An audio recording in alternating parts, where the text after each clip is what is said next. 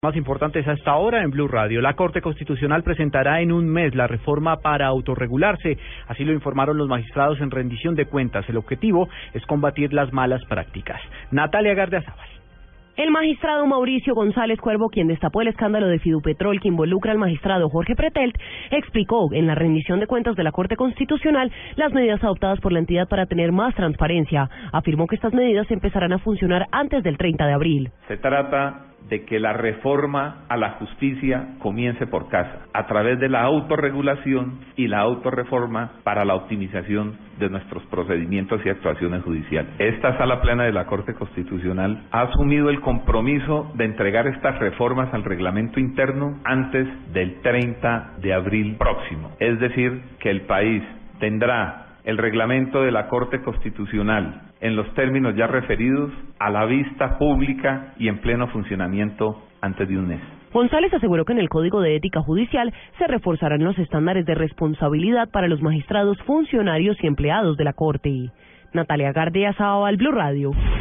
Entre tanto, crece el escándalo en torno al magistrado Jorge Pretel. El esposo de la mano derecha del magistrado fue capturado en una redada de lucha contra las drogas. Detalles con Alejandro Tibaduiza. Blue Radio conoció que uno de los capturados en las últimas horas durante una gigantesca redada efectuada por el Cuerpo Técnico de Investigación de la Fiscalía contra los distribuidores de drogas sintéticas en el país es Fernando Andrés Peláez, el esposo de la abogada Natalia Huertas Torres, auxiliar y mano derecha del cuestionado magistrado Jorge Ignacio Pretel y quien autorizó en varias ocasiones el ingreso del polémico abogado Víctor Pacheco a la Corte Constitucional. Él es pieza clave en todo el escándalo del supuesto soborno que habría solicitado Pretel a Fidupetrol para fallar una acción de tutela a favor de esta mencionada firma. Peláez sería uno de los principales cabecillas de la banda conocida como los sintéticos, cuya captura está siendo legalizada justo en estos momentos en Ibagué y que traía este tipo de sustancias alucinógenas desde Europa y las distribuía no solo en Colombia, sino también las vendía a Chile y Argentina. Junto a Peláez fueron capturadas otras 12 personas que serán judicializadas por delitos como concierto para delinquir con fines de narcotráfico y fabricación tráfico y porte de estupefacientes. Alejandro Tibaduiza, Blue Radio.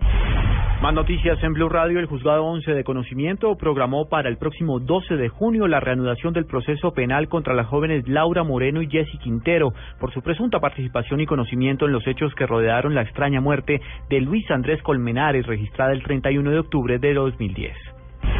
Lo más importante en el mundo, el presidente de Venezuela, Nicolás Maduro, dijo que su país está listo para iniciar un diálogo con los Estados Unidos con base en el respeto y la igualdad y para hablar mirando a los ojos al gobernante de ese país, Barack Obama, donde quiera, cuando quiera y como quiera. Y en deportes, Nairo Quintana, actual ganador del Giro de Italia, es la gran estrella del listado de participantes de la Vuelta al País Vasco 2015, que se llevará a cabo el 6 de abril y se prolongará hasta el 12 del mismo mes.